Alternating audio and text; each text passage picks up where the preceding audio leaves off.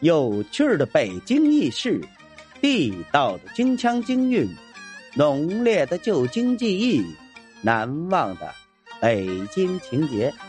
大家好，我是五环志哥，今儿咱们来聊聊北京的茶馆是多少。这茶馆啊，是一种具有多种功能的饮茶场所，是一种市民气息很浓的茶文化，充满着中国传统文化的情调。在北京城。茶馆文化气息非常浓厚，茶馆种类繁多，有大茶馆、清茶馆、书茶馆、齐茶馆、季节性临时茶馆、避难茶馆等。这些茶馆的存在，使北京城的文化氛围浓厚了很多呀。在北京，茶馆可谓由来已久啊。据说呀，远在前清时期，北京城就出现了茶馆到了民国初期，茶馆的数量更是数不胜数，盛极一时。无论是在幽静的胡同巷弄中，还是前门、鼓楼、四牌楼、单牌楼这些繁华大道旁，到处可见茶馆的存在呀。北京茶馆大多供应香片花茶、红茶和绿茶，茶具大多是古朴的盖碗、茶杯。茶馆还为客人们准备了象棋、谜语等娱乐工具，供他们消遣娱乐。另外呀，还有一些规模较大些的茶馆建有戏台子，每天呢都会举办一些京剧、评书、大鼓等演出活动。当时啊，很多有名气的演员都是从茶馆里唱出名气来的。北京的茶馆种类繁多，有书茶馆。每日演述日夜两场评书，有既卖茶又卖酒、兼卖花生米、开花豆的茶酒馆，有专供各行生意人聚会的清茶馆，也有开在郊外荒村中的野茶馆。这里呀，咱们主要介绍一下大茶馆、书茶馆和野茶馆。大茶馆，这大茶馆啊，是一种多功能的茶馆，即饮茶。饮食、娱乐、聚会为一体，典型的代表就是位于前门外的老舍茶馆。大茶馆有一个标志性物件，它就是有名的大班壶。这种大班壶体现了大茶馆的包容和宏大的气势。一般来说呀，大茶馆一般规模比较大，门面最少有三间，多的可以达到六七间。以前北京最大的茶馆天惠轩。面积大到可以容纳下一个集市。大茶馆的布局一般如下：一进门前设柜台和大灶，中为灶棚，后为过厅，俗称腰栓；再后为后堂，两旁侧房的单间叫做雅间收账则根据地界来。入门为头柜，管外买及条桌账目；过条桌为二柜，管腰栓账目。最后为后柜，管后堂及雅座账目，分工明细啊。大茶馆在清朝的北京曾经红极一时，八旗二十四库山，内务府三旗，三山两火，库房两面，按月整包关钱粮，按季整车拉凤米，家有余粮，人无菜色，除去虫鱼狗马、鹰骨骆驼的玩号以外。不上茶馆去哪里消遣呢？在这种形势下，大茶馆发展壮大起来。当时京城最有名的大茶馆当属天惠轩，但可惜的是啊，他后来毁于一场大火。书茶馆，书茶馆顾名思义，就是说评书的茶馆。开书不卖清茶，是书茶馆的标语。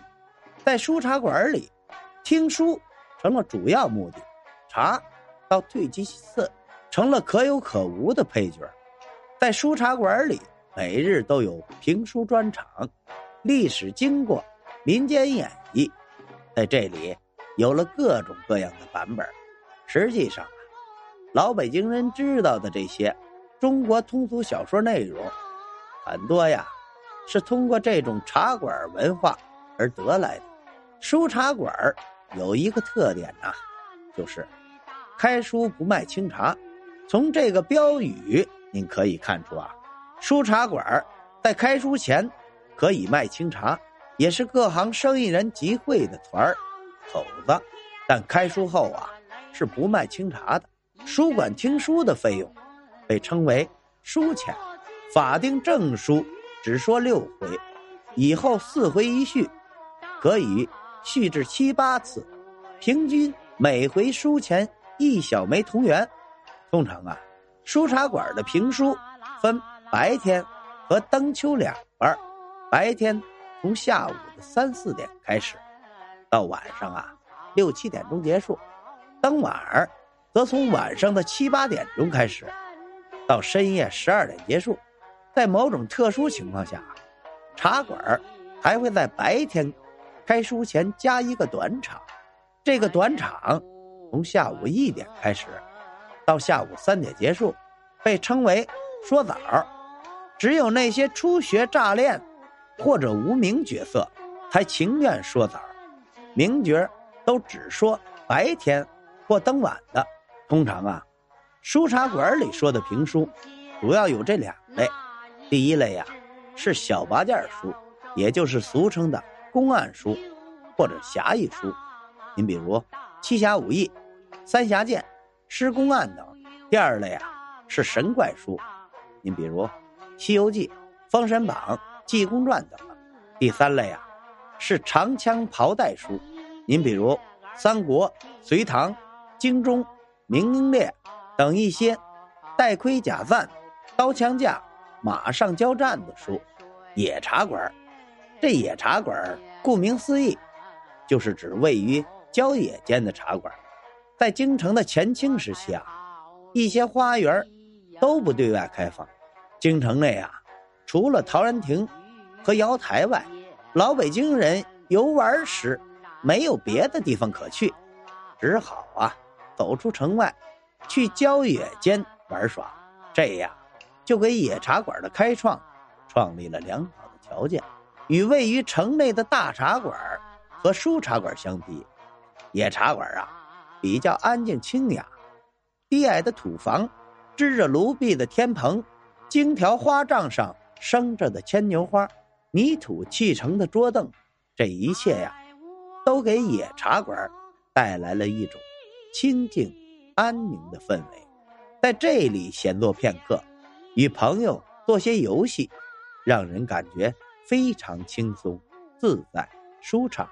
当时啊，比较有名的野茶馆这样几处：位于朝阳门外麦子店东窑的麦子店茶馆，以芦苇多、地极幽闭著称。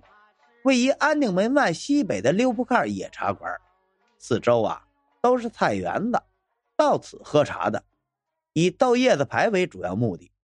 位于安定门东河沿的河北绿柳轩野茶馆，位于东直门外万寿寺东的白石桥野茶馆，这些野茶馆啊，不仅给京城的老百姓带来了欢乐，还带来了。很多大自然的气息。好了，今儿咱们关于北京的茶馆值多少，咱就聊到这儿。如果您喜欢这个节目，欢迎您订阅、转发、评论、赞助，您的支持就是我前进的动力。咱们下回再见。